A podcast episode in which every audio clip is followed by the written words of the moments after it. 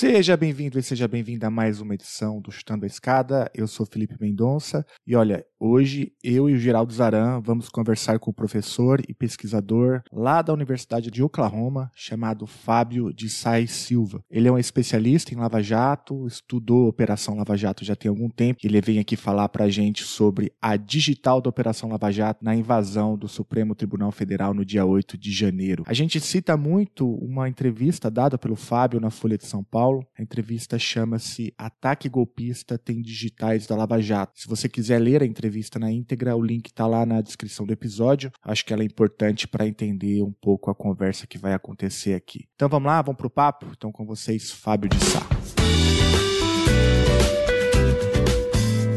A escada é uma construção que serve para fazer um deslocamento vertical. Nem sempre é assim, mas tem um jeito de facilitar tudo isso. elevador? Não.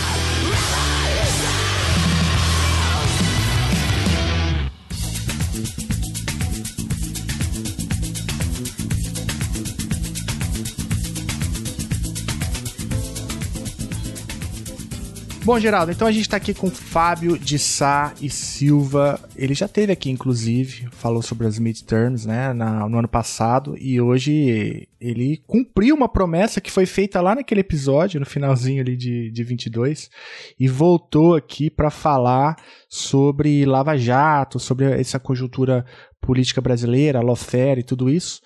A gente já falava com o Fábio antes de ser modinha, hein, Geraldo? Compramos na baixa e agora vamos vender na alta. Fábio, obrigado mais uma vez por topar conversar com a gente. Eu que agradeço, Felipe, Geraldo. É um prazer estar de volta aqui e cumprir aquela promessa que a gente fez lá realmente, né, de que em separado daquela discussão que a gente fez sobre as eleições de meio termo nos Estados Unidos, nós iríamos fazer uma outra conversa aqui sobre é, aquilo que eu pesquisava, né, e que na verdade apresenta uma conexão com é, tanto aquilo que se viu nos Estados Unidos como também no Brasil, que é o crescimento do extremismo. Né?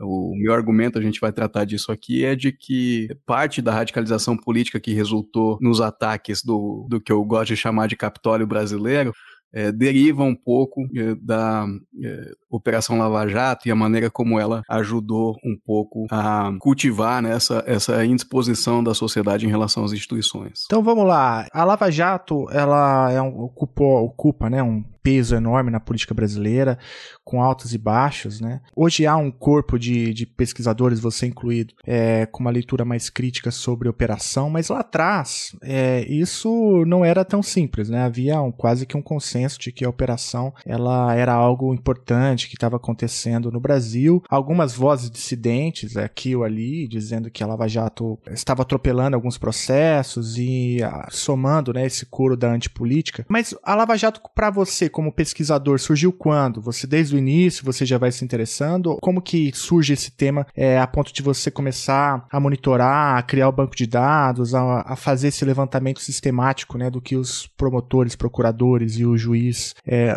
diziam nas redes sociais e entrevistas? Felipe, como cidadão e como estudioso das relações entre justiça, é, profissões jurídicas, sociedade, eu sempre me interessei pela Lava Jato. Eu acompanhei é, né, tudo o que acontecia na operação é, lia muito sobre cada fase da operação, assistia aqueles vídeos que eram divulgados com os depoimentos dos réus, né? Tudo isso eu me interessava muito. E a minha esposa brinca comigo, ela fala que eu tenho memória de elefante, porque de fato eu vou retendo mesmo, né? É, esses elementos é, nas coisas que eu começo a prestar atenção. Mas, enquanto um objeto de pesquisa mesmo, eu só me interessei pela Lava Jato em 2019. E isso por quê? Porque naquele momento eu estava encerrando um conjunto de projetos que eu tinha é, executado, né? A partir de 2017, sobretudo quando eu iniciei a minha trajetória aqui na Universidade de Oklahoma. E eu precisava produzir, né? a gente, para ganhar tenure, né? Promoção, a gente tem que produzir. Então, ali em 2019, eu estava à busca de novos objetos. Né? E a Lava Jato estava passando na minha frente, como estava passando na frente de todo mundo, porque a gente tinha tido a Vaza Jato naquele ano, a gente tinha tido também a ida, a eleição do Bolsonaro e a ida do Sérgio Moro para o governo. Então, o, o, enfim, o legado da Lava Jato, por exemplo, estava sendo muito questionado já naquele momento, né? É, de maneira diferente do que era anteriormente. Aí eu concordo com você que durante alguns anos a Lava Jato ganhou um passe aí, da, é, da sobretudo da mídia, né? mas também da própria academia. Na academia houve muita gente que se encantou com a Lava Jato, a gente pode falar um pouco disso depois, que eu até tenho algumas ideias sobre o porquê isso acontece. Mas é, a Lava Jato estava passando na minha frente, só que eu não né, é, tentava. É, que, como é que a gente. Como é que funcionam as coisas na academia? Eu acho até legal falar isso um pouco também para a audiência entender a nossa lógica, né? A gente tem que é, pesquisar alguma coisa para agregar um entendimento a respeito dessa coisa. Né? É, e nesse sentido, a Lava Jato era um objeto ruim para mim, porque eu olhava é, para todos os lados, conversava com amigos, estava todo mundo estudando a operação, né? e os ângulos que eu potencialmente poderia adotar, dada a minha formação, as minhas capacidades de, de pesquisa, já estavam né, relativamente bem cobertos. Então, por exemplo, uma questão era saber se a Lava Jato tinha ou não tinha viés né, é, político, que é uma coisa que você pode olhar a partir da análise das condenações, a partir da análise de quem ficou preso. Isso, do meu ponto de vista, já estava bastante coberto né, por, por é, pessoas aí como a é, juíza Fabiana Alves, que escreveu um livro excelente, né? Mostrando que a Lava Jato teve um viés contra políticos em relação a empresários e contra é, políticos da esquerda em relação a políticos do centrão e da direita. Né? É, um outro ângulo, por exemplo, seria analisar o caso Lula, que é um caso riquíssimo, né, onde você tem, é, enfim, várias é, questões ali que são suscitadas. É, mas também já tinha muita gente, teve aquela turma que escreveu aqueles livros sobre a sentença, sobre o acórdão, né? Tudo isso já estava um pouco analisado. E, e aí eu estava já desistindo, né? Achava que a Lava Jato não seria esse novo projeto, esse novo objeto de pesquisa com o qual eu ia trabalhar nos próximos anos. Aí entra uma história curiosa. Eu estava no Brasil, é, passando férias, peguei o carro, estava viajando ali pelo interior de Goiás. Né? É, tava com criança no carro, criança pequena, com fralda, né? E é, pedindo água. E aí eu resolvi parar numa cidadezinha. A cidade era muito pequena, era uma cidade dessa, em uma rua principal, com comércio, casas para trás, né? Uma igreja, um posto de gasolina ali na frente no comércio. E eu parei no posto de gasolina, fui lá, comprei a água que, que os meninos queriam, né? Trouxe pro carro. Quando eu tava entrando no carro, eu olhei assim na minha frente, tinha um lava-jato. E o lava-jato não era mais um lava-jato, né? Eu costumo dizer, porque ele chamava Operação Lava Jato e ele tinha adotado as cores da Polícia Federal, a estética da Polícia Federal, aquelas fontes, né? Preto, amarelo e cinza. Aí eu olhei para aquilo e falei assim, cara, a, Lava Jato, ela entrou na cabeça das pessoas, né? E ela tá constituindo a identidade dessas pessoas. As pessoas querem se ver como parte da Lava Jato, é, né? Estão trazendo elementos da Lava Jato para a sua própria é, enfim, é, estética, né? A forma como você se vê no mundo, a forma como você vê o seu pequeno negócio no mundo está né, sendo filtrada pela, pelo significado que essa operação adquiriu na sociedade. Aí eu falei, aí tem um ângulo que ninguém está olhando, né? Quais são os efeitos da Lava Jato na cultura política e jurídica do Brasil? Né? É, aí eu falei, bom, isso aí dá para fazer uma contribuição, dá para é, achar alguma coisa original que ninguém está olhando e é, né, escrever algo que vai ser lido, vai ser é, né, citado, vai ser consumido né, por quem está tentando entender as mudanças que o país está passando. Não, ótimo, não, e de fato, né, é, é, você tem toda a razão. Eu me lembrei aqui do, do filme, acho que tem um filme e uma série, né? É, que, que, trata da. da uma, uma, inclusive, do, do Padilha, né? É, que depois ele, ele, eu, tô, eu, tô, eu tô lembrando à medida que eu falo, depois ele se arrepende, escreve, escreve um texto meio que arrependido do que ele fez. Eu não lembro o nome da série. Era série do Padilha. E, e, tem um filme também, não tem? Que eu me lembro até da, da foto do Dalagnol e do Moro assistindo. Mas, mas tem essa coisa da, do herói, né? Da, dessa, dessa figura do, do herói, do juiz é, é, que luta contra forças poderosas, né? E do procurador que faz a mesma coisa, né? É, e, e eu me lembro aqui, ouvindo você falar do, do, do Lava Jato, né? É, eu me lembro que havia também uma, uma teologia política por trás. Né? O Dalagnol, é, se eu não me engano, era, é, era membro de uma igreja batista em Curitiba, é, e, e, ele frequentava púlpitos de, no, templos pelo Brasil afora falando é, da Lava Jato, tinha coisa né, do, dos 10 pontos contra a corrupção, né? Lembra daquilo? E, e também um instituto que ele criou, chamado Instituto Moody, se não me engano, é que era inclusive sediada na igreja é, que ele próprio era membro. E, e então, no, no, meio evangélico, também havia uma, uma construção de uma identidade é, que começa a ser percebida em grande medida por conta do papel do Dalagnol na, na, na né, enfim, na difusão dessas ideias, que em última instância é, tem essa coisa né, de que o Brasil poderá ser salvo por meio da, do altruísmo de heróis individuais, né, é, e de que o mal é, é uma luta contra, bem contra o mal, né? E o mal seria encarnado pela corrupção barra esquerda, barra petismo, né? É, e que a solução viria, portanto, é, do oposto a tudo isso. Né? É, esse maniqueísmo é algo que, hoje, olhando né, para trás, com, com esse distanciamento histórico que a gente já tem, é algo espantoso, né? E como que, enfim, a, a, como você mencionou, parte da imprensa, parte da academia caiu nesse engodo, né, de que o, dessa construção desse herói que poderia resolver o problema do Brasil. Mas você de, deixou aí na tua fala essa, é, essa ideia no ar, suspensa, né, que você tem algumas ideias sobre como que esse encantamento é, ajudou a varrer boa parte da imprensa. Quais hipóteses você tem sobre isso? Não, eu acho isso se liga é, de, desde o do ângulo que eu, que eu adoto para abordar essas questões. Eu acho que tem um, um idealismo em relação ao direito. Esse, esse, personagem, o juiz que combate a corrupção ou o promotor, né, que faz a redenção do país, é um personagem que ele é muito é, atrativo. Né, é, e que, de certa maneira, ele permeia a nossa imaginação. Isso data, é, você tem todo um investimento nesse idealismo jurídico ao longo é, dos últimos séculos, mas, sobretudo, a partir dos anos 90, quando você tem esse consenso né, em torno do Estado de Direito e da democracia liberal. Né? E os Estados Unidos têm um papel muito importante nisso. Inclusive, parte disso deriva um pouco da própria história dos Estados Unidos, onde é, na metade do século XX você teve transformações importantes que foram né, é, supostamente é, alavancadas por meio do direito e dos tribunais. Né? Então a gente tem a, a escolar, a gente tem é, a, o caso Roe versus Wade, né, que é, é legaliza o, o, aborto, né? Então você passa a ter essa ideia de que as cortes, os profissionais do direito, é, podem ser grandes aí artífices, né, da melhoria da sociedade, é, e da promoção desses valores, sobretudo de democracia e do Estado de Direito. Né? É, que é um pouco o ângulo que eu adotei para, na verdade, um, meu trabalho todo se constitui como uma espécie de questionamento disso, né? Quer dizer, é, porque muita gente atribuiu justamente, eu acho que é, embarcando né, nessa atratividade aí desses personagens, atribuiu a Lava Jato esse papel. Né? Dizia, não, é, tá, a Lava Jato está transformando o Brasil é, e está né, finalmente implantando o Estado de Direito, acabando com a impunidade dos poderosos.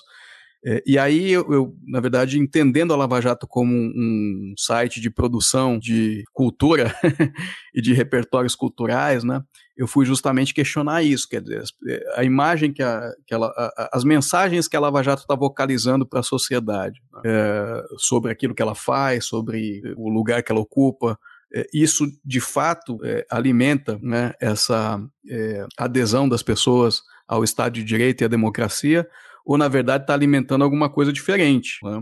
E aí que, que, que os meus dados é, me levam à conclusão de que o segundo cenário é o cenário é, mais correto. Né?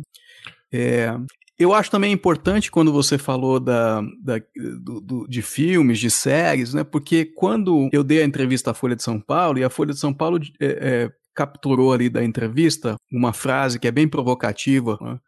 É, e quando eu falei a frase, eu sabia que essa frase tinha um potencial de, de ser é, elevada né, a, a uma lead da matéria ou ao título da entrevista, né, que eu digo que os ataques de 8 de janeiro têm as digitais da Lava Jato. Né?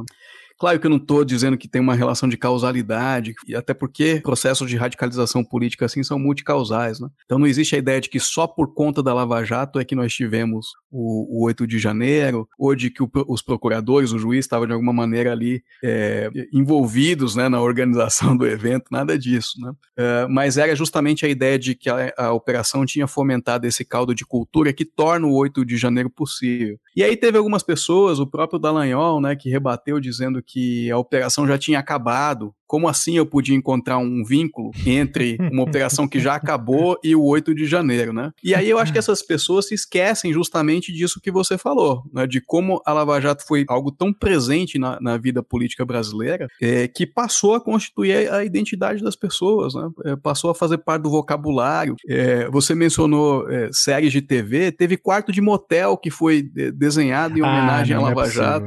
Aí você. Tem. Aí já exagero, você não é possível. Tô falando. A pessoa tem... ter tesão nesse, nesse ambiente aí.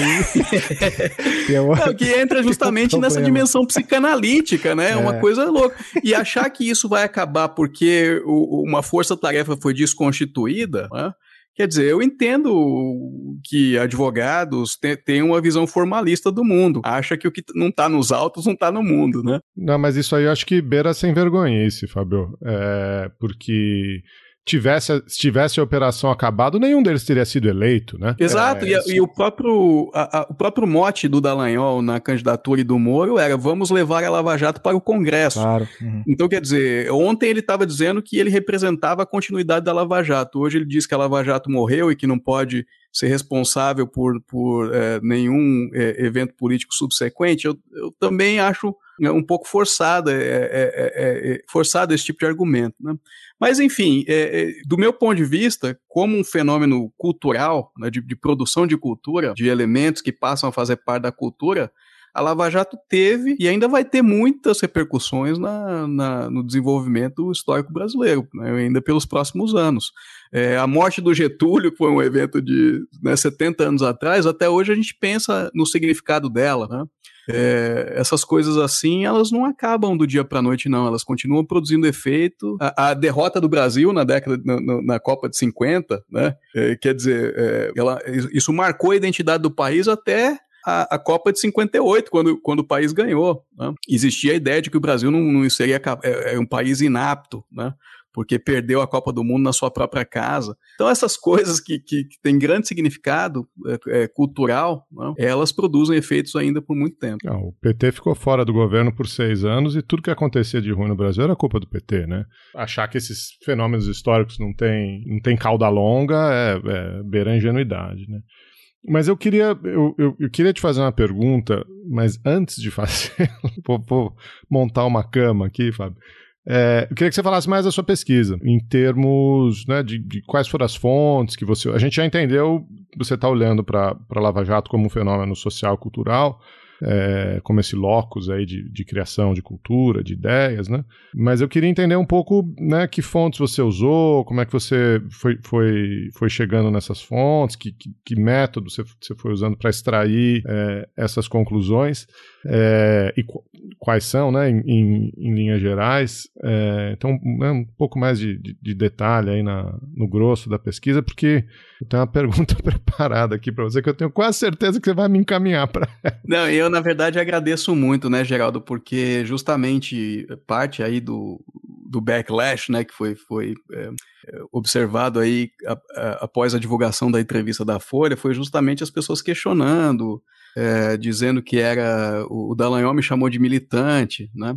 É, acho que as pessoas não entendem muito bem como é que a gente produz esse. Acha que todo mundo é igual a ele, né, Fabio? É, é. é acho é, que mede um pouco pela, pela própria régua, né? Quer dizer, eu não faço uma afirmação sem prova baseada em convicção, né? Eu, eu para chegar onde eu cheguei, poder fazer, é, né, poder dar aquela entrevista, isso está lastreado muito, né? É, num esforço monumental de, de pesquisa, né?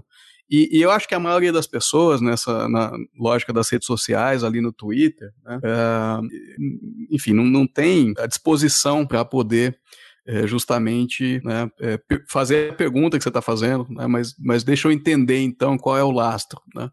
Uh, e muito menos para ouvir, é, né, porque é, já vem ali com, com as pedras na mão, né, para poder é, jogar. Então, como é que começou isso? Eu, então, saí daquele evento lá no posto no interior de Goiás com essa né, ideia de que a Lava Jato era um espaço de produção de representações culturais, né, e que tinha que ser analisado assim. E aí eu falei, bom, como é que eu vou capturar isso? Né? A minha primeira ideia, na verdade, foi olhar para as redes sociais. Né? Então, é, por que as redes sociais? Porque as redes sociais têm justamente esse componente de ida e vinda, né? As pessoas conversam, né? É, rebatem argumentos das outras. Né? É, na verdade, assim, é, o projeto de pesquisa ideal para capturar isso, ele teria que ter sido longitudinal, com base em surveys, mais entrevistas, né? seguir as mesmas pessoas ao longo do tempo para saber como é que elas experi experienciaram a Lava Jato, né? É, de que maneira a Lava Jato fez a cabeça delas, né? É, em, em que medida. Agora, esse é um tipo de pesquisa que é impossível você fazer nas ciências sociais, porque é, você precisa de um, um, volume de recursos muito grande. Né? É, e você precisa de um senso de antecipação, quer dizer, você precisa, ali em 2014, quando a operação eclode, você tem que já antecipar que em 2022 as pessoas vão estar né, é, é, destruindo o STF, né, é, potencialmente sob a influência de alguma coisa que a Lava Jato semeou ali ao longo desses anos. Né. Então, é, não dá para fazer isso. Eu tenho que tentar fazer uma análise um pouco retrospectiva e com base em fontes secundárias. Poderia fazer fontes primárias também, entrevistas, mas é, é, um, é, um, é um pouco mais difícil. Né? Então eu queria olhar para a Lava Jato nas redes sociais. O que, que as pessoas falam quando falam de Lava Jato? Né? É, e aí eu queria olhar, fiz uma, uma análise, o que, que são as redes sociais, né, esses ecossistemas. Twitter é uma rede que era fácil de fazer pesquisa. Hoje parece estar tá mudando, o Elon Musk está colocando alguns limites ali à extração de dados, mas era uma rede fácil. O problema do Twitter é uma rede de elite, né? É, poucas pessoas participam, é, tem toda a discussão dos bots aí também, né? É, então, do ponto de vista de, da representatividade dos debates que a gente trava ali no Twitter, é muito questionável, né? Quanto que você pode extrapolar. Facebook sim é a rede, né? É, inclusive se dizia que a internet era o Facebook, né? É, mas aí o Facebook e, e, e, aí tem o WhatsApp. O WhatsApp tem um problema que é uma rede privada, né? então você é difícil você ter acesso às mensagens. Ah, tem gente que faz pesquisa com WhatsApp que consegue né, entrar em grupos e tal. É, eu cheguei a cogitar essa alternativa, mas é, enfim, acabei pensando que o Facebook era o melhor espaço. O Facebook estava vivendo uma crise ali por conta da Cambridge Analytica, né? É, eles davam acesso a dados, você podia pegar os dados das páginas públicas, mas é, eles estavam fechando, estava né, ficando impossível. Aí eu desisti naquele momento de pesquisa com redes sociais e fui fazer pesquisa com jornais. Aí eu peguei a base de dados lá da é, Factiva, né, que chamava Factiva Dow Jones antes, e é, que tem os principais jornais de todos os países do mundo e tal. Peguei é, naquela. Esse foi um primeiro estudo, tá certo? Então eu peguei todos, todas as matérias que tinham lava e jato de 2014 a 2018, né? Isso deu 12 mil matérias. E aí eu passei seis meses lendo essas matérias, descartei muita coisa, porque é, o que eu queria olhar ali, como eu fui para os jornais, os jornais me davam o discurso dos agentes da Lava Jato, quando eles davam entrevistas, essa coisa. Né? Eu podia olhar o discurso da mídia também, mas eu preferia olhar o discurso deles, né? E aí eu, é, desses 12 mil, descartei muita coisa, porque tinha né, algumas declarações muito superficiais, quando fazia uma nova fase da operação, é, o Dallagnol ia lá, falava, ah, essa fase é para isso e tal, e não, não elaborava muito. É, mas eu localizei nesse, nesses 12 mil registros 194 entrevistas mais longas que esses personagens deram né, é, nesses quatro anos, né, de 2014 a 2018. E aí isso dava mais de mil páginas de texto e eu fui olhar então para essas mil páginas, né, fazer codificação ali dos dados e entender qual que era. Acabei chamando isso da gramática política da Lava Jato. E qual é a mensagem que a, Lava Jato tem sobre democracia e Estado de Direito a partir do discurso e aí acabou ficando muito dos procuradores e, muito mais ainda do próprio Deltan, porque ele é o que falava mais. O Moro falou muito pouco nesses quatro anos, né? É, os procuradores falaram muito, e dentre eles o Dallagnol. E aí essa gramática política eu disse lá, que era é, uma gramática política, eu chamei de iliberal, né? é, na verdade tem um autoritarismo muito grande, porque é, eles começam a operação dizendo que eles estão fazendo a operação para implementar a lei. Né? E aí, é, alguns meses depois, eles começam a dizer que a lei é um obstáculo, na verdade, porque a legislação brasileira protege os corruptos, então, na verdade, você tem que mudar a lei. Né? É, na verdade, antes disso tudo, tem uma caracterização da corrupção como uma ameaça existencial à nação, um câncer né, que está corroendo as entranhas da República, etc. Né? E aí, para combater esse, essa ameaça, a lei, num primeiro momento, é um instrumento, mas depois ela passa a ser insuficiente. E aí é onde vem a campanha para mudar a lei, por meio das 10 medidas. Né? É, e aí vem também um movimento de desleg deslegitimação de quem quer que se colocasse contra a, mu a mudança na lei desejada. Né? É, demonização, é você, se você não, não, não, não aceita a, a, mudança que a gente está propondo, você está com os corruptos, né? É, e aí tem alguns momentos cruciais onde é, a lei se coloca realmente como um obstáculo, e nesses momentos existe uma retórica de que é legítimo você contornar a lei, né? é, você violar a lei, inclusive, em função da gravidade daquela ameaça existencial. Então, esse foi um primeiro estudo que eu fiz, né? É, com base nessas mais de mil páginas, 194 entrevistas, é, identificando isso que eu chamei de uma gramática política, né, que tem essa conotação bastante autoritária. Posso te pedir para repetir, Fábio, só para frisar esse ponto aí, já que você falou que tem gente questionando. Quantas páginas e quantas entrevistas? 194 entrevistas, mais de mil páginas de texto. Né? Eu, claro. eu passei meses, várias noites lendo isso, tudo. Né? Eu consigo lembrar de detalhes quando se discute a Lava Jato, assim, que as pessoas ficam incrédulas, né? Porque eu falo, não, mas aí teve uma entrevista do Dallagnol em 2015 em que ele falou isso. Teve, por exemplo, essa, né? O Felipe comentava a questão da igreja, né? É, foi numa igreja que ele deu uma entrevista falando que a corrupção mata né? é, e que a pena para corrupção tinha que ser a mesma pena é, para homicídio. Né? Muito interessante. Mas enfim, aí, é, e aí esse estudo teve uma repercussão interessante. Ele foi publicado, a DW fez uma entrevista comigo, divulgou, é, ficou um estudo super é, é citado, né? Mas é, foi um, um, um, um, debate interessante que ele gerou. Mais ou menos quando eu estava terminando esse estudo, ele estava sendo publicado, eu consegui uma alternativa para acessar os dados do Facebook. Uma alternativa bastante aquém, né, do que eu gostaria, porque eu trabalhei com uma ferramenta de monitoramento de redes sociais que recuperava posts é, até dois anos para trás. Né? Então a gente já estava falando aí em 2019, eu conseguia recuperar posts no Facebook de 2017 a 2019. Aí eu fui olhar então, né? todos os posts, mesma coisa, todos os posts com lava e jato de 2017 a 2019. Foram 220 mil posts que foram identificados. Né? É, desses 220 mil, a gente foi limpando a base aí. Eu trabalhei realmente com um, time né, de, de assistentes. A gente foi limpando essa base. Tinha muita coisa sobre a Lava Jato do Peru, né? descartamos esses posts. Descartamos também os posts que não tinham comentários, porque a ideia inicial lá era olhar um pouco, não o, o conteúdo de posts, mas sobretudo o debate que era gerado. Né? Chegamos então a uma base com 75 mil posts no Facebook entre 2017 e 2019. A minha intenção nesse segundo estudo nem era olhar para Dallagnol, nada disso, né? é, até porque eu já, na minha cabeça, eu já tinha compreendido qual que era né, a, a, a, mensagem que o Dallagnol tinha transmitido sobre democracia e Estado de Direito no contexto da Lava Jato. Mas aí eu fui olhar a composição desses 75 mil posts e eu peguei os top 1% de engajamento, os 750 posts com maior engajamento. Desses 750 posts, é, 53, 54 eram do Dallagnol. Ele usava duas páginas, então tem 53 em uma. O que fazia o Dallagnol a pessoa com o maior número de posts com o mais alto engajamento nesse período nos dois anos analisados. Ou seja, é, o Dallagnol é o cara que pautou, né, em grande medida, a maneira como as pessoas falaram sobre Lava Jato no Facebook, tá certo? Aí eu falei, não, eu tenho que estudar, né, eu tenho que estudar esses posts. Aí fiz essa, peguei, olhei esses 53 posts e 122 mil comentários. Né?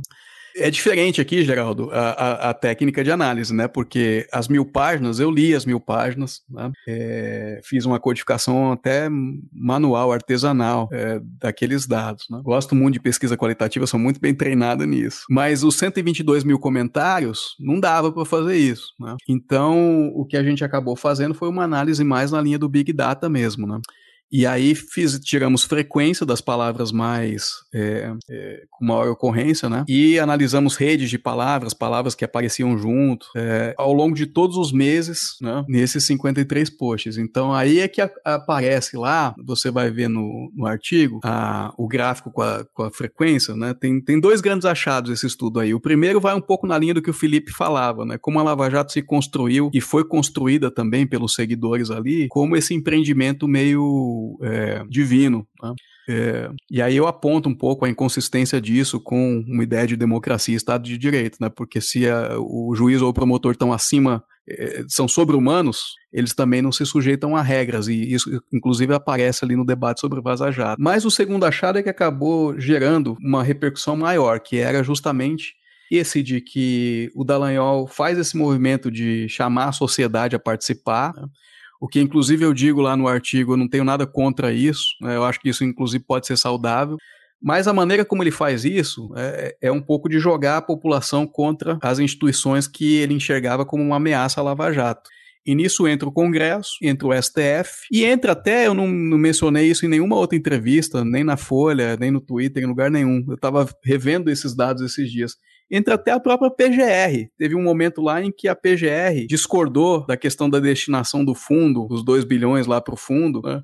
Dallagnol vai lá e posta uma, uma, um, um, um, artigo criticando a própria Raquel Dodge, que era a chefe da PGR ali. Né? E os usuários, eles começam a responder, né? É, são um pouco incitados, então, a, a compreender essas instituições como obstáculos à luta contra a corrupção e tal e começam também a subir o tom. Né? A gente começa a ouvir em relação ao STF, por exemplo, que tem que ter. Se amanhã é, 200 mil pessoas forem lá e sitiarem esse tribunal, é, eu quero ver se eles vão continuar com essa gracinha. Tem que fechar esse tribunal. Isso vai ser resolvido na hora que os generais forem lá e intervirem no, no, no tribunal. Né? Vamos fazer impeachment de ministro. Ele chega a citar general? Não, os apoiadores. Ah, ah perdão, os apoiadores. Tá. O que o Dallagnol faz é muito importante que você, você pergunte isso, né? Como é que, que eu chamo do Dallagnol elevar o tom?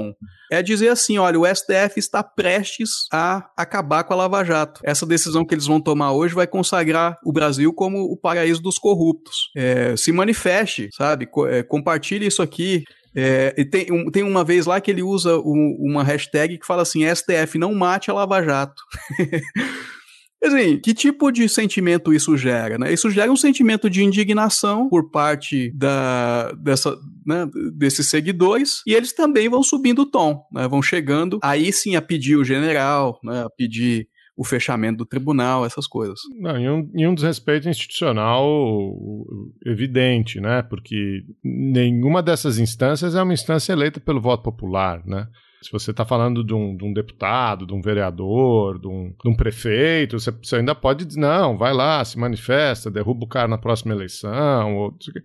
Esses caras são todos concurso do Dallagnol, da PGE, da Raquel Dodge, até o, os ministros do STF, né? Um, é, um, é uma arena institucional onde pressão pública nesse nível não faz parte do jogo, né? Você tem rito, você tem lei, você tem. Mas eu, eu, eu eu fiz a cama porque era aí que eu queria chegar, né, Fabio? E acho que você já respondeu a pergunta que eu vou te fazer, né? É, existe intencionalidade, né? Quer dizer, isso foi feito de caso pensado, a Lava Jato foi transformada nesse elemento de, de, de criador do, desse caldo cultural de uma forma estratégica, né? É, me parece que você um pouco já respondeu isso, né? O, o, o Dallagnol, imagino que os outros procuradores sabiam o que estavam fazendo, né? Você pode traçar linhas muito claras entre isso que você está contando agora e o tweet do Vilas Boas, a retórica do, dos filhos do Bolsonaro dizendo que um STF se fecha com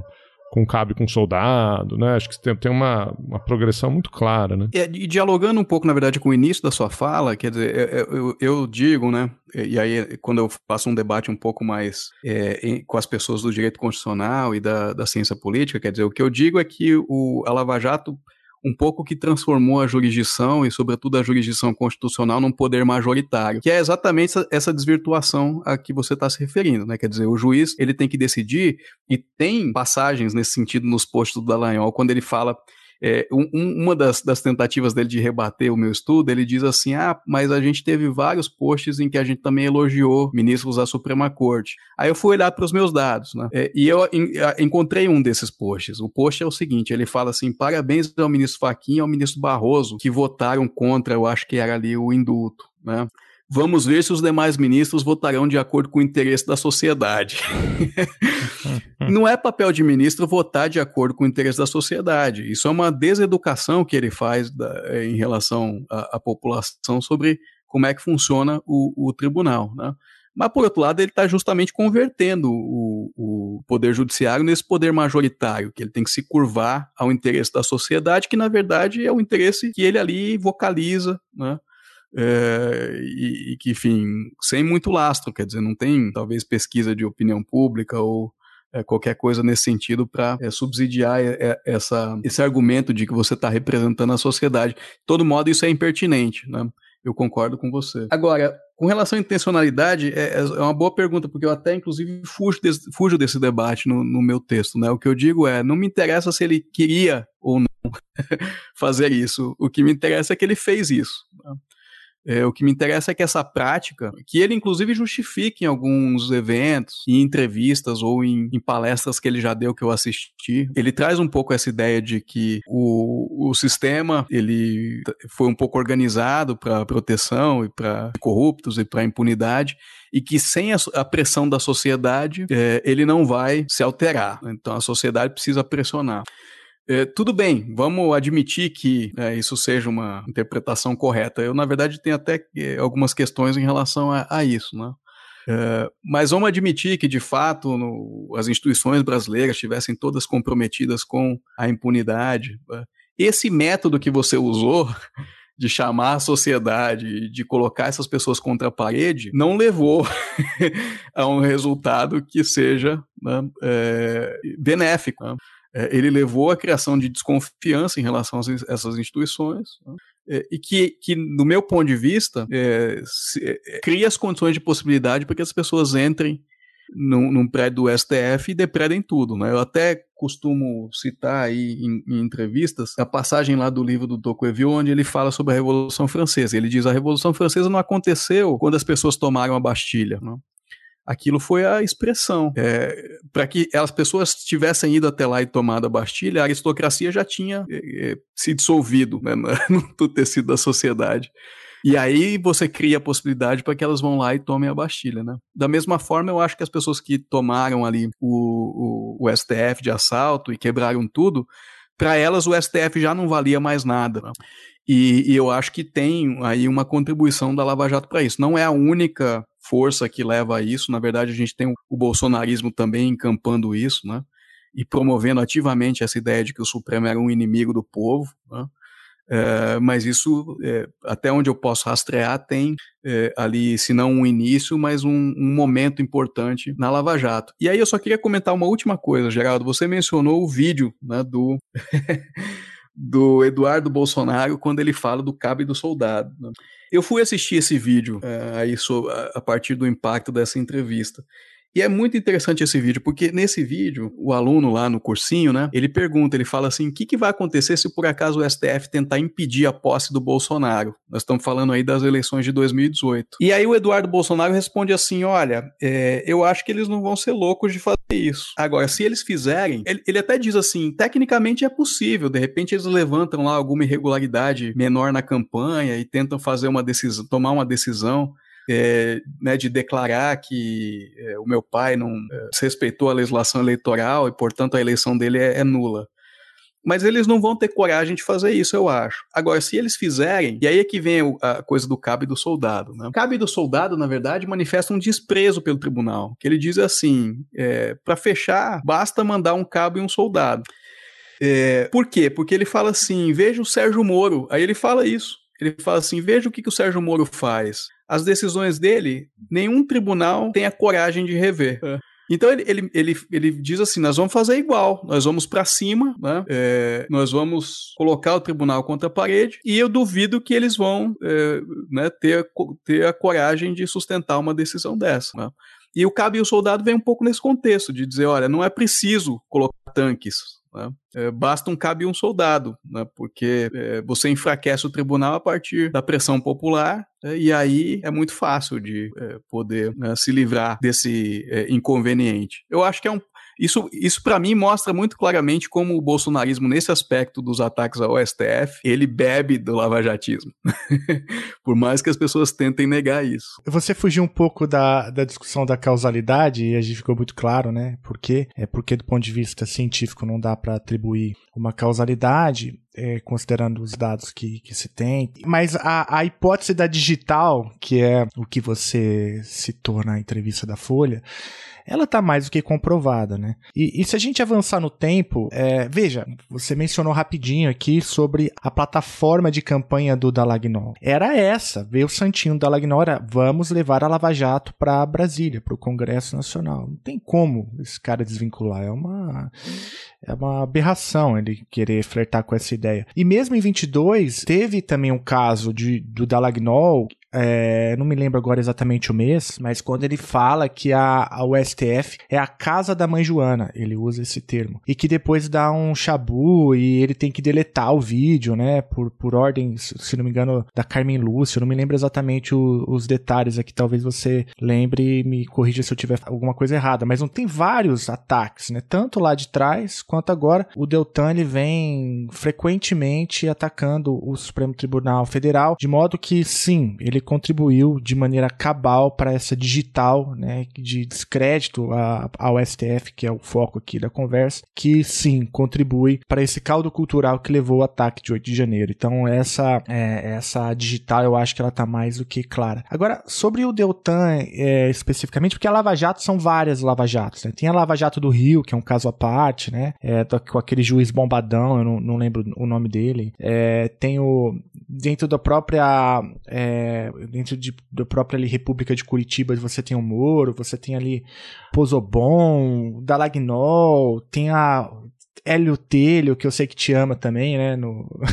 Tem uma outra que eu esqueci o nome, que até me bloqueou no Twitter. Enfim, tem várias forças ali, né? E, mas o, o Dalagnol, especificamente, eu acho que tem um messianismo por trás, assim. É uma, é uma leitura meio messiânica dele próprio. E, e talvez porque eu acompanhei bastante o Dalagnol dentro dos tempos batistas, né? É, que é o. até por histórico de família e tal. É, isso ficou muito claro para mim. Então eu não sei, Geraldo e Fábio, se de fato ele tinha a intenção, né? Clara de se inserir em determinada forma no jogo político brasileiro, mas ele tinha uma teologia por trás, né, que basicamente entendia o Dalagnol como um ungido do Senhor, né, e que estava fazendo um trabalho ali, é, um trabalho espiritual. E aí, antes de passar, Geraldo, eu me lembro muito de uma cena do, do Dalagnol indo até a Igreja Batista de Dalagoinha, a convite do agora conhecido, né, pastor batista é, André Valadão, que fez esse todo esse papelão aí na, nas eleições, e ele inclusive,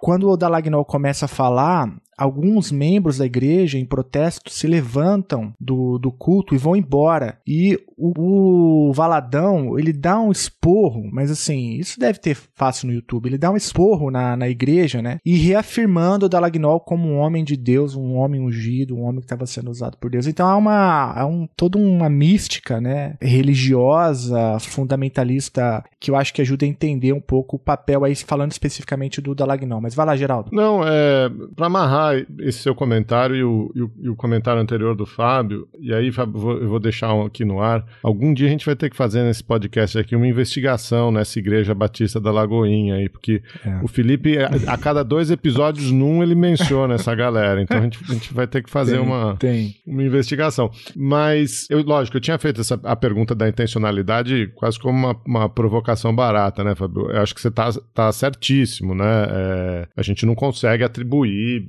essa relação entre ideia é, e ação, e a sua resposta foi perfeita. O que me importa é o efeito que ela causa, né? O que me importa é o, é o, é o efeito da ação, é o que eu consigo medir, verificar, né? A intencionalidade, ela fica num, num outro plano. É, mas, ouvindo vocês dois falarem, eu acho que, no mínimo, né, se a gente ainda assumir essa boa intenção do do Dallagnol de, de lutar contra um sistema que é inerentemente corrupto, o mínimo que a gente tem que dizer dele é que ele é incompetente, né?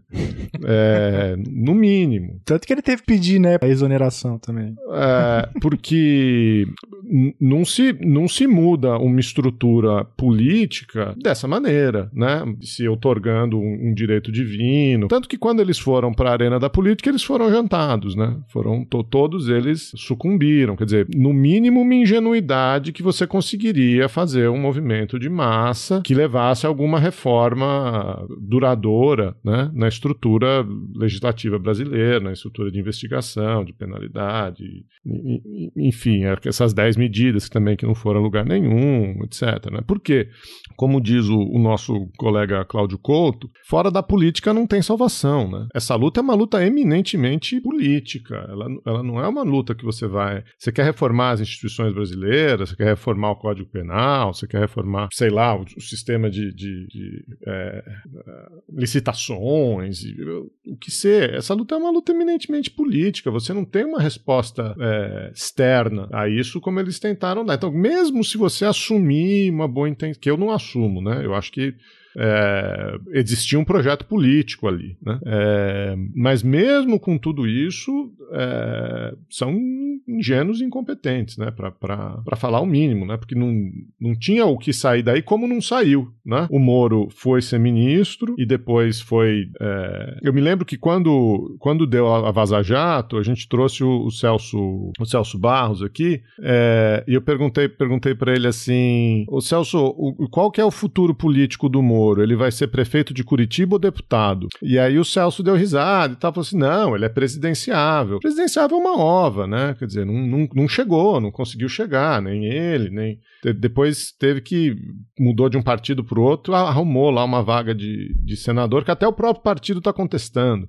É, então, assim, esses caras não, não souberam, sei lá, fazer a leitura ou se perderam ao longo do caminho. É, é só uma grande divagação, acho que nem tem muita pergunta aqui nessa, nesse comentário, mas né, para amarrar essa, esse, esse messianismo né, com, enfim, com essa suposta tentativa de reformar o sistema.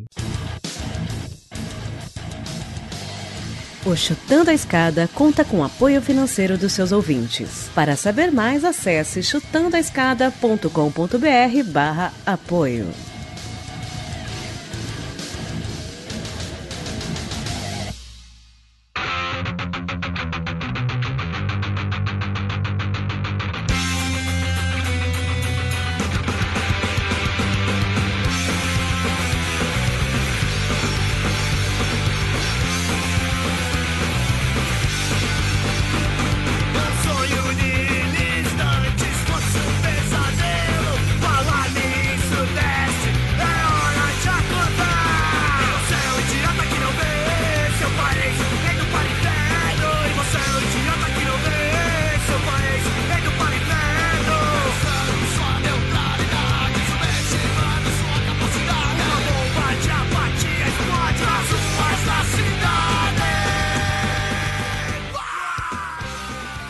Queria falar duas coisas. Uma em continuidade àquela sua observação sobre uh, as postagens né, do, do Dallagnol. É, eu, com, conversando com as pessoas, porque tem, tem muita gente que fica surpreendida com os resultados dessa pesquisa, né, Geraldo e Felipe? É, é interessante isso, porque tem muita gente que diz assim, é óbvio né, o que você está falando, né? você está trazendo dados e tal, mas a gente sempre percebeu que tinha esse tipo de comportamento antidemocrático e tal. Tem gente que fala assim, nossa, mas eu não, não tinha me dado conta, deixa eu ver então, né? É, e, e, eu acho também que é, faz parte totalmente aí da, da minha, das minhas, do meu conjunto de premissas, né? Que as pessoas muitas vezes absorvam essas coisas sem prestar atenção mesmo. Né? Esse que é o poder da cultura. E para mim, algumas coisas também foram surpreendentes na hora que eu encontrei, né? Mas aí eu, eu fui é, conversando com algumas dessas pessoas, eu fui olhar então o Facebook do Dallagnol, né? E aí você tem, de fato, por exemplo, essa postagem que ele diz que o STF virou a casa da mãe Joana, né? e ele pergunta para as pessoas é, o, que, qual, o que é o STF, na sua opinião? Aí os comentários são assim: ó, uma quadrilha togada, arrogante, golpista, ativista e ideologicamente corrupta. É o atraso do Brasil, é comandar com freio de mão puxado, são ditadores que defendem a bandidagem. Passou da hora da PF tomar alguma providência sobre o STF. o STF mantém o Brasil na condição de país subdesenvolvido. Né? E aí tem, tem aquela famosa em que ele. É, isso deu até matéria do valor econômico, né? Que ele diz quem é o responsável pela corrupção no Brasil. É, ali com, faz um meme do Scooby-Doo ali da Velma, né? Tirando a, a, máscara do bandido, e aí, sob a máscara do bandido, tá a estátua da justiça ali da frente do STF, né? Isso tudo são posts agora de 2022, é, recentes, quando depois que ele foi para a política, né? Então, acho que ele leva um pouco para a política é, essa atitude, né? E é isso, eu falo para as pessoas, vai lá, visita a página dele que vocês vão ver que está bem claro, esse método. E o, o, outro comentário que eu queria fazer em relação ao que foi dito pelo Geraldo, com o que eu concordo totalmente, é que esse é, de fato, um dos grandes problemas que eu vejo na Lava Jato, né? O que era a Lava Jato? Era uma operação anticorrupção manejada por procuradores, tinha um juiz, né? É, e você tem limitações ao que você pode fazer, são nessa condição, né? Eu sempre digo que é, a Lava Jato investigava algumas coisas que são muito complexas, né, que remetem à questão do financiamento de campanha, estrutura partidária no Brasil, presidencialismo de coalizão, né, É, então são questões é, né, que são muito voltosas. E aí eles queriam, acho que, consertar todo esse sistema dispondo de ferramentas que são muito precárias, que são o quê? Prisão, delação, corrupção, lavagem de dinheiro e organização criminosa. Você usa esses instrumentos que o direito penal te dá, num determinado momento isso vai se revelar insuficiente. E aí você começa a, tra a travar uma luta que é política, né, mas fora do lugar. né, a partir do Ministério Público, a partir do, é, da, da, magistratura. E aí a receita para comprometer tanto o Estado de Direito e a própria operação, né, como uma operação jurídica, como também a política. Então, acho que, é, concordando muito aí com o que você disse, é um, acho que o fracasso da operação também decorre né, dessa extrapolação de ferramentas que eram precárias para tentar fazer um tipo de transformação que era impossível de ser conseguido por meio dessas ferramentas. Né? E aí você começa, então, a, a distorcer as coisas, né? É, fazer um, um mau uso dessas ferramentas, né? É, e, e, misturar, misturar as estações, como o Felipe dizia, quer dizer, é, você como procurador, né, não acho que seja o seu papel também é, né, trazer essa, esse tipo de, é, como ele mesmo dizia, cosmovisão cristã, né, para dentro de um processo e dizer que aquele processo é a redenção do país, é, numa luta do bem contra o mal. Quer dizer, é, você desloca muito o, o plano é, em que essas coisas deveriam funcionar, né, para um, um, plano que é muito mais escorregadio. É, e de fato depois, né, com o distanciamento, a gente começa a perceber que essa politização da, da operação, ela, ela se, se manifestou, enfim, basta ver o que, que o Deltan da, da Lagnol virou, o que, que Sérgio Moro virou, né, o que, que a esposa do Sérgio Moro virou, enfim, o que, que, que, que virou tudo isso, né? É, se colocaram no, no, na política dentro de um lugar ali meio meio estranho, né? Porque não encontraram mais morada dentro da extrema direita, porque o Bolsonaro acaba com a operação, não encontra espaço no centrão, porque desde o início sempre identificaram no centrão um grande problema, né? Da, da corrupção. Na esquerda não precisa nem se falar, então estão meio, meio flutuando ali, tanto que, sei lá, o partido do Moro é, é base do governo, né? Embora eles digam que não sejam tal. é muito, é, a política é muito louca, né? E, e, e, o Deltan também fazendo um papel meio, meio ridículo ainda nas redes sociais. Ó, oh, mas se me permite um, um comentário lateral, é, tem uma coisa que o Deltan fez direito. Ele, ele, ele mostrou, ele divulgou pro mundo o seu talento musical, né, Fábio? é, é, na, na, verdade, quem me segue nas redes sociais, de vez em quando eu sempre posto um, um, um videozinho tocando um violão. E eu toco muito mal, né? Eu tenho plena consciência. Eu estava fazendo aula no passado, mas aí não deu por conta aí das agendas todas aqui da família, né? É, e minhas também. Mas é, eu, né, eu tava tentando melhorar um pouco a performance. Mas eu, eu tô, eu tô. Pra quem não sabe, né? O, o Deltan retweetou um, um vídeo é, do Fábio cantando cantando é, uma música, né? É, uma música pro Dilma, se não me engano, né? E, e aí ele identificou nisso a prova cabal do viés ideológico do Fábio e, portanto, toda a pesquisa que ele fez está automaticamente inviabilizada. Então eu fiz esse resgate aqui para te perguntar o seguinte: depois da entrevista da Folha, a gente citou bastante aqui, é, é, eu até brinquei, né, com, com o Fábio quando falei, cara, você alugou um triplex na cabeça do Deltan, né? Porque é, eles começaram a fuçar, né?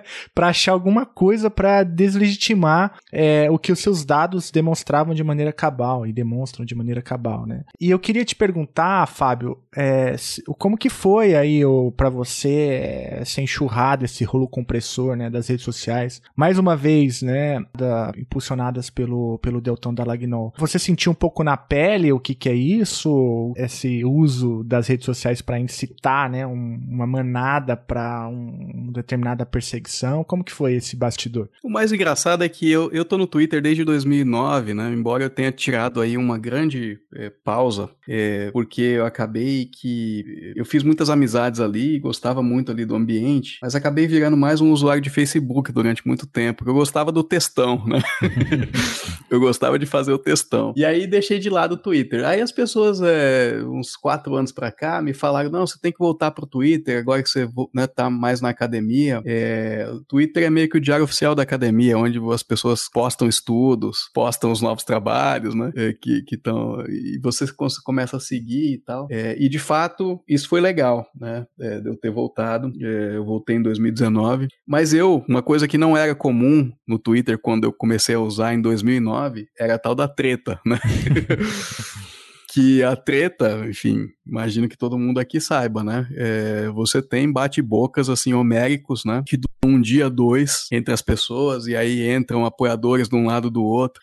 E aí, quando eu voltei pro Twitter em 2019, eu comecei a perceber que tinha essa economia política ali nova, né? E eu evitei. Eu, eu assim, eu não entro em treta. a menos que a menos que eu tenha que né, dar algum testemunho ou, ou, ou, prestar solidariedade a alguém que eu acho que a, que a situação é muito injusta, né? Uh, mas eu, eu, vejo assim, né, que essas, essas tretas elas, elas é, acabam é, descambando assim, né, para uma coisa que não, não é produtiva, né? Então eu passei esses últimos anos longe da maior parte das tretas do Twitter, né? E de repente eu me vi no centro de uma, né? Que foi é, o Deltan fez algumas postagens lá, né?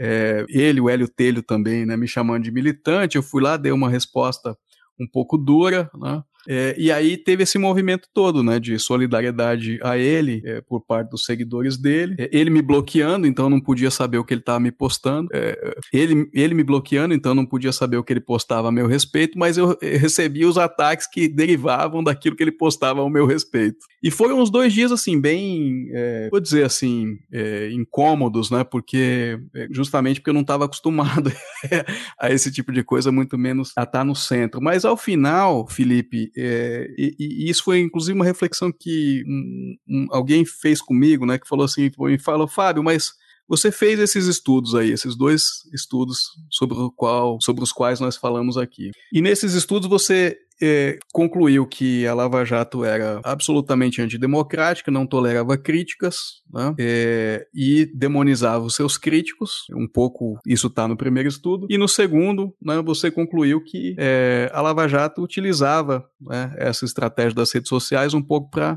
fazer essa pressão né, nos seus desafetos. O que, que, você achava que ia acontecer no momento em que você deu a entrevista para a Folha? E aí é que me dei conta que, na verdade, eu estava ali diante de uma grande confirmação né, da minha tese tese, né? É, e que, portanto, eu não devia me sentir tão, tão mal a respeito daquilo que estava acontecendo, mas eu deveria tomar aquilo, né, como, na verdade, uma evidência de que eu estava correto o tempo todo. E aí, quando eu fiz esse giro na minha cabeça, eu também é, me senti melhor, né? Fiquei, fiquei numa situação mais confortável. E deixei passar, né? Porque também tem essa coisa, as tretas duram 24 horas, né? 48 horas.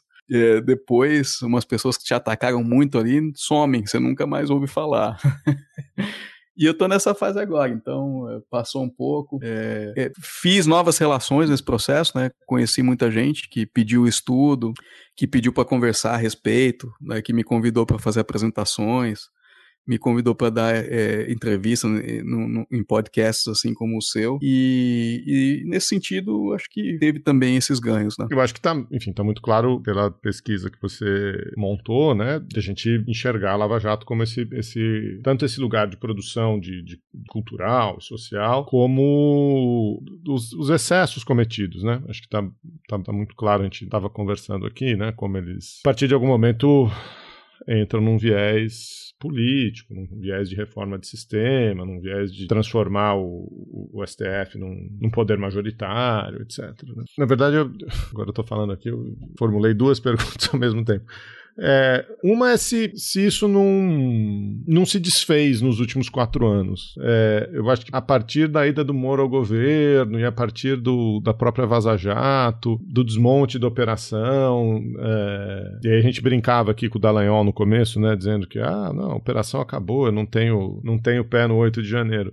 É, não, claro que tem, né? É, quem pariu o Matheus que o embale, mas é, mas se, se esse impacto, pelo menos como gerador de, desse caldo cultural, né, se, se o que a gente está vendo agora não é muito mais um, um resquício desse, desse processo anterior do que efetivamente um, um ator social cultural relevante.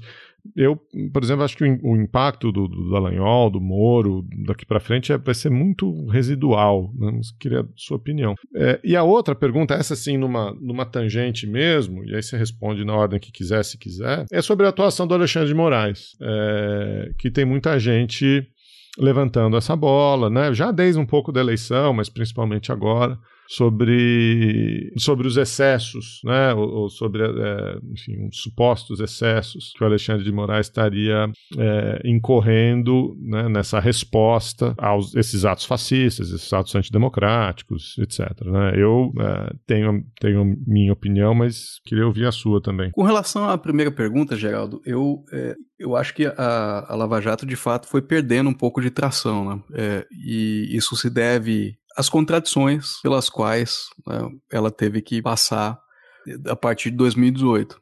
A ida do Sérgio Moro para o governo, né? é, e a Vaza Jato, como você mencionou, né? e depois a spoofing, né?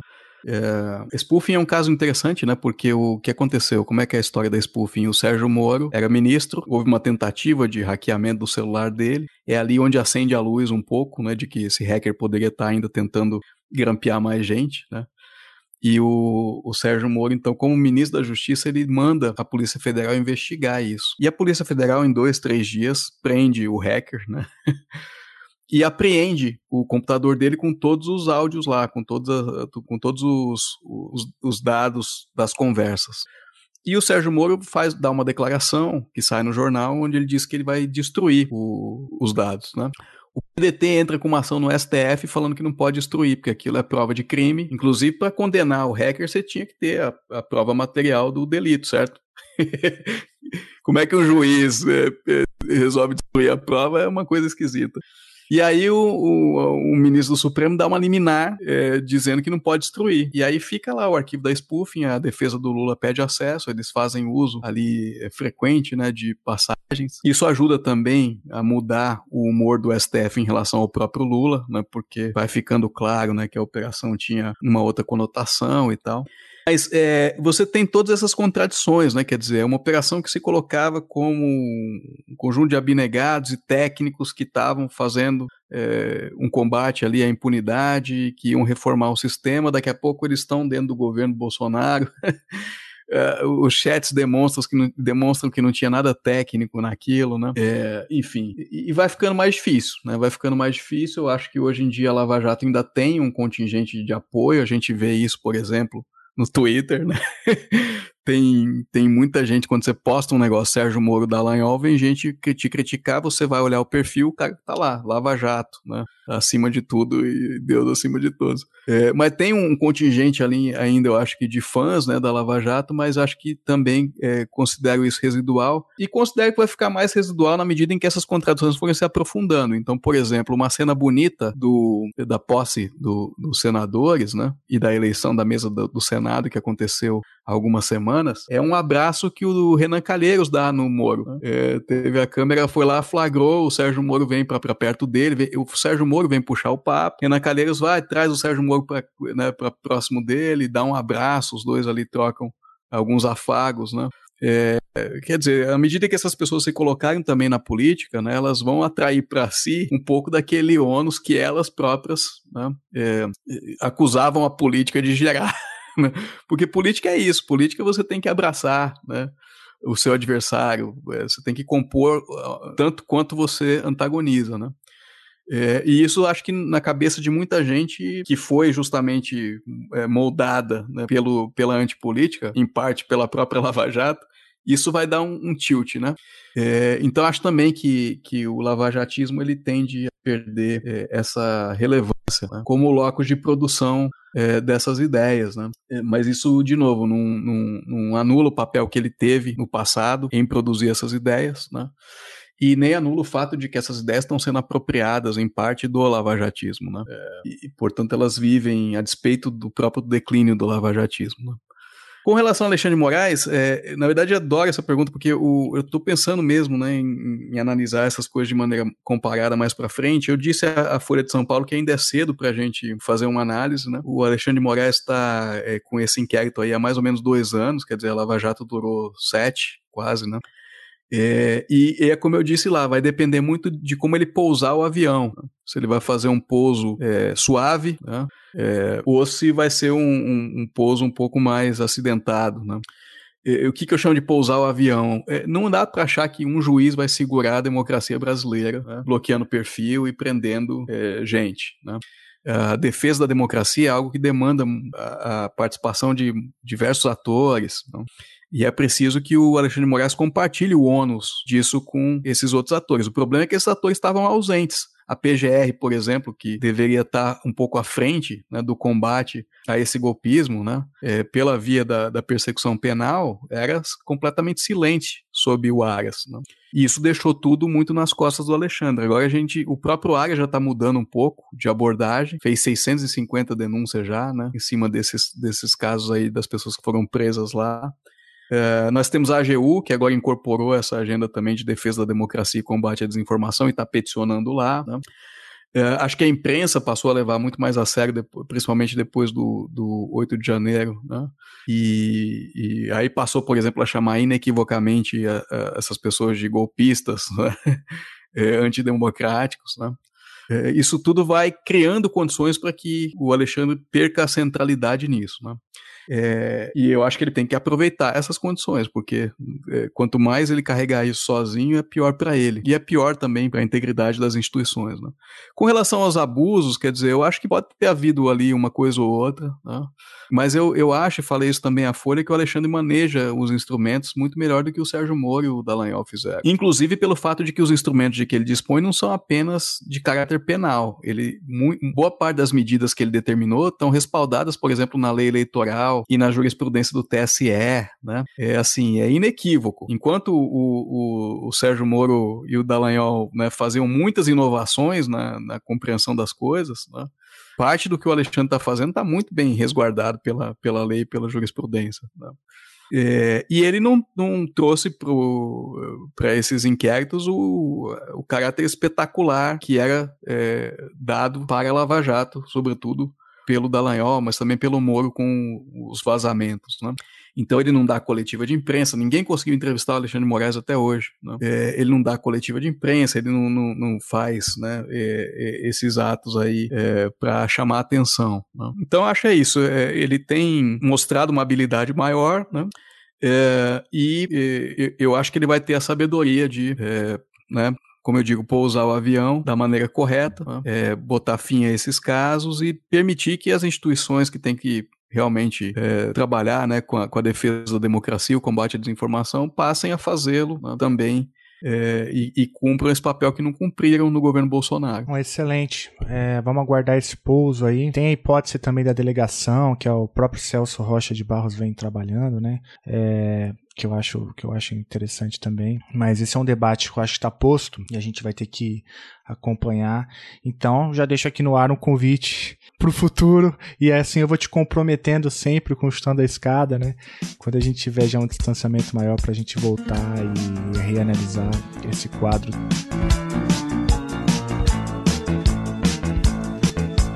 Dallagnol e Moro, Moro e Dallagnol é tornozelo, o outro é pogobol. Um é minhoquinha, o outro é o anzol. Moro e Dallagnol, Dallagnol e Moro. Um é na Maria, o outro é o louro. Um é a vaquinha, o outro é o touro.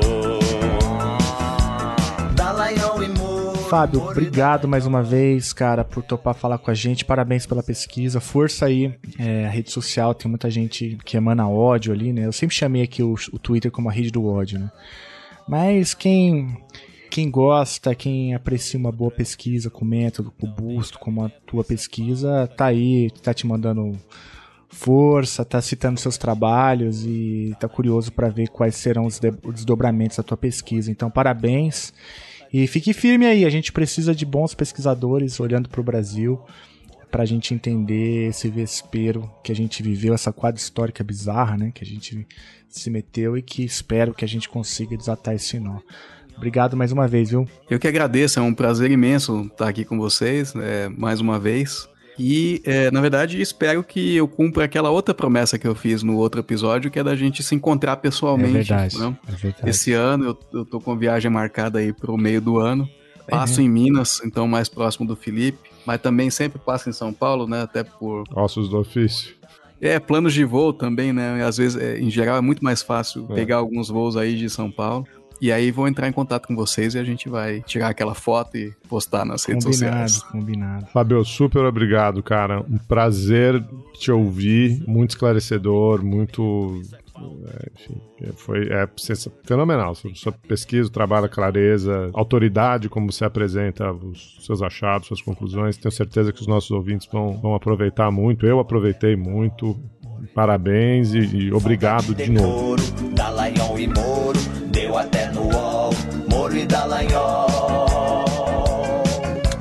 Juntos e Shallow Now, juntos e Shallow Now, juntos e Shallow Now. Mais que amigos, friends. Você acabou de ouvir mais um episódio do Chutando a Escada. Para apoiar, acesse chutandoaescada.com.br barra apoio.